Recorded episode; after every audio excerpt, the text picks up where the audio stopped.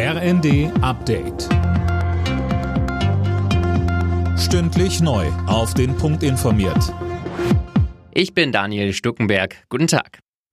Bundeskanzler Scholz wirft Moskau vor, den Weitertransport der gewarteten Turbine für die Gaspipeline Nord Stream 1 zu verzögern.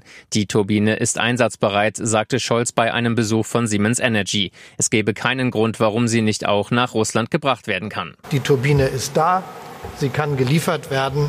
Es muss nur jemand sagen, ich möchte sie haben, dann ist sie ganz schnell da und das steht dann dem weiteren Transport des Gases durch die Pipeline nicht mehr entgegen.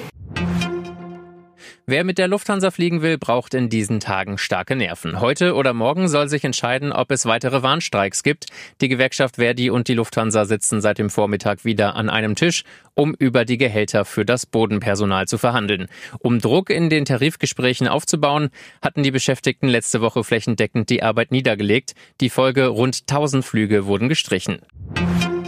Wir sind für den Herbst gerüstet. Das neue Infektionsschutzgesetz steht. Das hat Bundesgesundheitsminister Lauterbach den Funke-Zeitungen gesagt. Mehr von Tom Husse. Der SPD-Mann betonte, das Paket würde gleichzeitig vor einer Überlastung durch zu viele Corona-Patienten und einer kritischen Lage durch Personalausfälle schützen.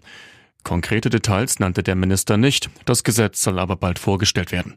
Die bisherigen Corona-Maßnahmen laufen Ende September aus. Lauterbach hatte in den letzten Tagen bereits erklärt, dass es Schulschließungen wegen Corona nicht mehr geben soll. Die Corona-Lockdowns haben offenbar einen kleinen Babyboom ausgelöst. Laut Statistischem Bundesamt kamen im letzten Jahr rund 795.000 Babys zur Welt, etwa 22.000 mehr als im Jahr zuvor. Die meisten Geburten gab es im ersten und vierten Quartal, jeweils neun Monate nach den Lockdowns. Alle Nachrichten auf rnd.de